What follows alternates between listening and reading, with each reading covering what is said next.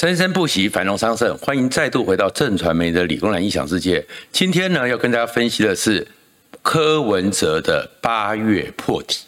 柯文哲的八月破题，柯文哲他的那种虚胖现象，终于面临了一个被考验的状况了。而这个整个情况，以柯文哲现在的状况，我会预估到八月的时候，他可能会跟五月到七月的侯友宜一样，终于彻底的被检验。而被检验之下，柯文哲先前那种看似柯总统好像就在一步之遥的状况。完全会不见了。不过国民党也不要太高兴，因为柯文哲掉下来，侯友谊没有捡到任何便宜。如果你关切这个频道，请记得按赞、分享和订阅，谢谢大家。柯文哲呢，其实目前的状况，其实坦白讲，越来越不好。而在越来越不好之外，当然他引起了很多争议。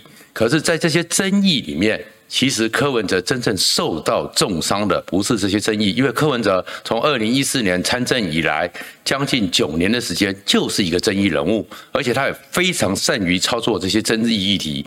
但是这一次他碰到的问题是本质问题，因为他要选的是总统，是一个国家的领航者，而对总统的一个要求和人民对总统的一个信赖程度，那个远高于你只是一个首都市长。远高于你只是一个政党的负责人，而柯文哲最近都犯了这些重大的错误，而这些重大错误里面，让真的从北流事件马世芳问说，这就是我们将来的柯总统开始吗？不断只在发酵，而这种发酵里面当然有很多的状况，但是柯文哲的内部里面的心态，还有他的格局，反而却促成了柯文哲持续下滑的一个状况。首先先讲的就是他的英文网页。英文网页这件事情引起了一阵的讨论，就是说你怎么可以 motor white motor right 这样一个选白选就是选对这样一个逻辑，但他是说是翻译错误，可是基本上像我呢，大学联考英文只有十六分，那英文只有十六分，就是我这个英文这么无药可救的人，我高一的时候也都知道。在美国，在世界上，从普世价值、从族群平等里面，有些字眼是不该乱用，不该，而不是不能哦。不该的意思就是那是有道德上的问题，不能可能是你犯了错。所以呢，一九五三年的时候，美国就有那种极右派白人至上主义的政党，就有了，就是以刚刚柯文哲在英文网页上用的那种字眼。那当然是禁忌啊！当然是对一个 white 和 black 这种事情来讲，你是不能乱用的，不不该乱用的。你怎么用了？他好用了就算了，你做错了嘛，错了就认错。可是柯文哲真正的错误不是错误了用了这些英文，而是事后的反应。事后的反应会让大家觉得说，作为一个国家领导人，争取民选总统的格局和心态。打了大问号，怎么讲呢？如果你就是说好吧，小编错误，小编错误，你就道歉，你就认错。可是柯文哲没有认错，他没有认错之外，更让大家傻眼的是赖香林长期在劳权运动里面，其实我们还蛮尊敬他的。而在劳权是应该比较左的，比较有进步思想的，赖香伶也帮他解释，还 take 了一个川普进来。你说这个东西是挑战了普世价值对于族群上面的标签化的这样一个禁忌，然后你们竟然全部包围上去，所以这里面柯文哲这个系统充满了帝王心态，被大家给看破了。什么叫做帝王心态？帝王永远是不会犯错的，帝王是不能认错的。如因为你是帝王，所以你就不能有错。所以你看柯文哲面对这件事情，其实很简单，把那个整个就是写错了，整个就是错误了，道个歉就好。东打西踩就是不认错，然后再会回想到他过去，柯文哲有真正认过错吗？柯文哲错了以后，如果大家都觉得你不对的时候，他有反省吗？一个没有反省的民选总统，不叫民选总统，叫做帝王。所以这样一个帝王心态会让大家害怕，所以大家对他会疑疑虑。那第二个呢，就是你柯文哲的管理统御能力。真的好吗？过去的时候，很多人都觉得说，哎，柯文哲也会展现的就是嗡嗡嗡嗡上空去，然后非常勤于执政，像雍正皇帝一样，每天要批好几斤的奏折，好像是这个样子。然后他至少管理的工作做得很好，行政的能力是很强的，真的吗？你因为你要做一个，你官网上就算是英文，你要贴出去。这等于是你一个正式的一个管道，只是小编就贴了吗？中间没有人查核吗？中间就算出去之后，过了好几天，人家还是善意的提醒你说这不对。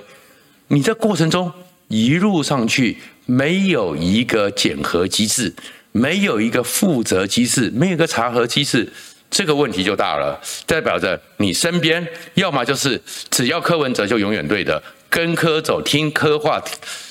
那这样一个状况，你这个党真的能够领航国家吗？然后第二个是，怎么会犯这种低级的错误呢？这低级错误里面讲实话，赖清德会犯吗？不会。侯友谊会犯吗？至少金溥聪不会让他犯。然后郭台铭他身边的杨照、陈文茜最近有时候也会协助他，他们也都看得懂。那你柯文哲身边呢？完全连一个基本常识的人、基本把关的人都没有，国家交给你。那你这个整个治理的能力会搞成什么样一团乱呢？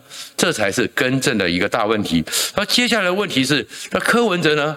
整个处理方式呢，让你会担心害怕。国家交给他，他真的懂国家治理吗？因为柯文哲现在用了一套方法，就叫做鲨鱼战术。所以呢，鲨鱼是嗜血的。我们知道说做个实验，鲨鱼在大海里面，如果是鲨鱼出没的地方，你丢一块肉下去。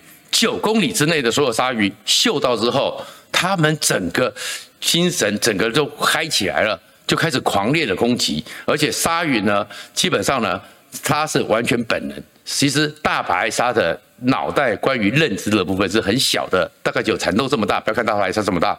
完全无脑就乱咬，那柯文哲现在就用这招，因为他现在整个民调下滑，整个声势下滑，他知道他成为众矢之的之后，不断的转移焦点，所以他就像鲨鱼一样，到处的丢肉块，让国民党那些因为侯友谊没有指领导，因为国民党没有领导，那些焦虑的小鸡跟着乱咬，所以就乱咬就叫做鲨鱼战术，所以他是先从北流的那边开始，北流的预算、北流的钱，整个讲不清楚之后，开始转移。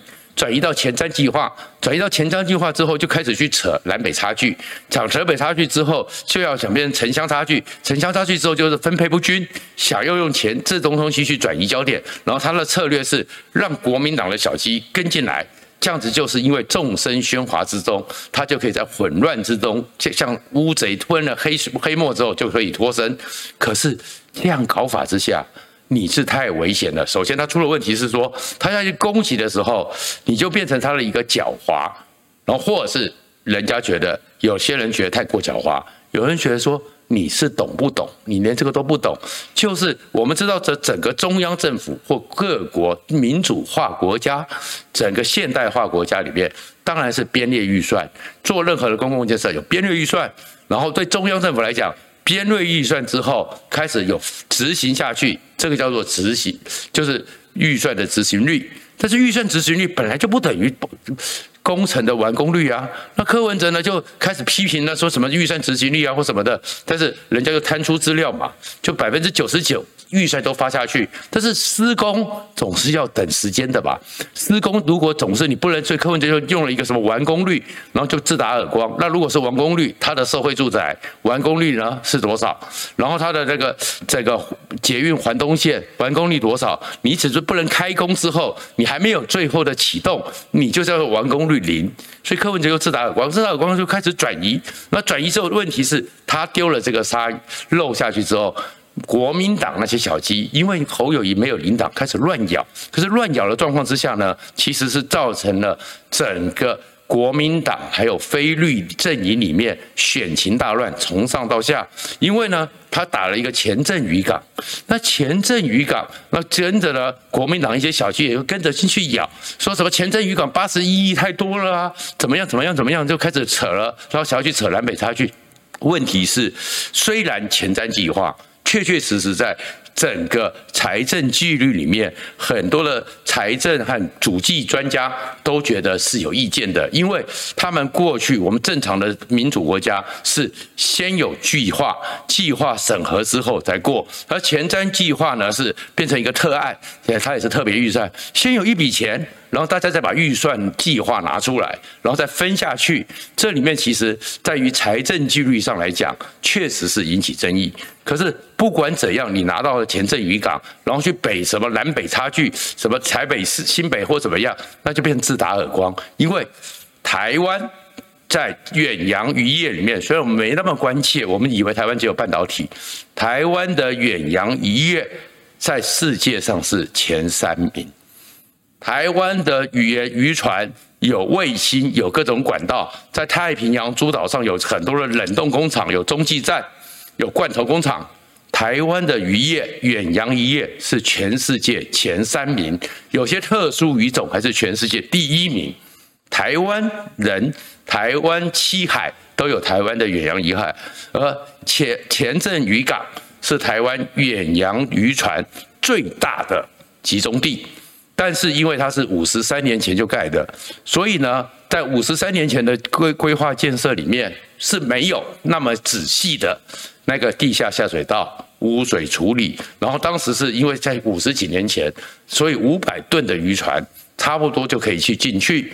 但是现在如果要走远洋，全世界状况千吨以上呢，地下下水道呢，这样一个渔港是不是该改变呢？所以虽然最早是韩国瑜。提出来说，哎，希望把它的一个污水处理要比预算，但是后来把整个五十三年，然后整个前镇渔港，我看大家也看了嘛，里面的整个前港和一个浚深下水道、外籍渔工的一个休憩和整个生活的环境的设施，全部都出来，那这就是一个另外的一个计划，这变成是前镇渔港的改良计划，所以这边扯说什么啊八十一亿怎么都只给他，那你就回到台湾的渔港。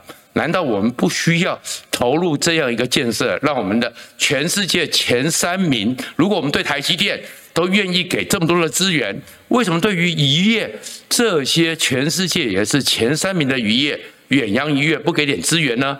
那你们拼命去乱打干嘛？尤其是国民党打得更扯的是，上一次侯友谊在政大的时候才给了大家一个冷知识：原来台湾最多的渔港是在新北市，有二十八个。